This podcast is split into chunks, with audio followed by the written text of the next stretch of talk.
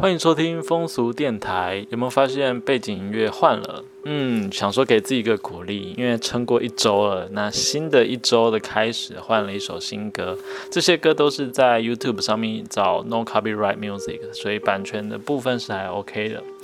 啊，今天三月十一号第一则新闻就是台湾民众党的中央委员张义善跟党团助理蔡宜芳发生的这个婚外性的关系嘛。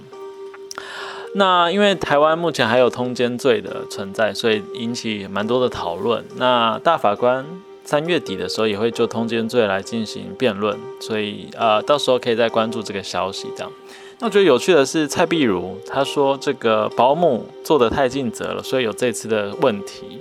那我去查了一下啊，什么保姆哦，原来他这边指的保姆是指张一善，因为这个政治的这个制度有这个。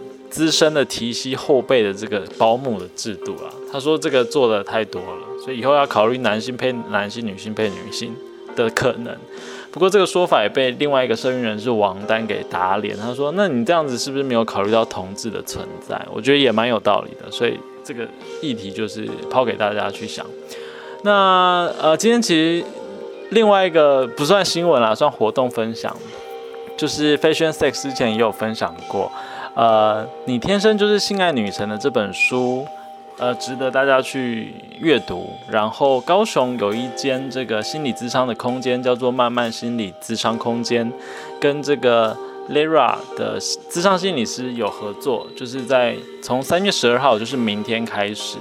每个礼拜四的晚上七点都会有这个读书会的分享，所以欢迎对这本书有兴趣的人可以到这个粉砖去看相关的资讯。那今天的风俗电台就到这里了，明天见。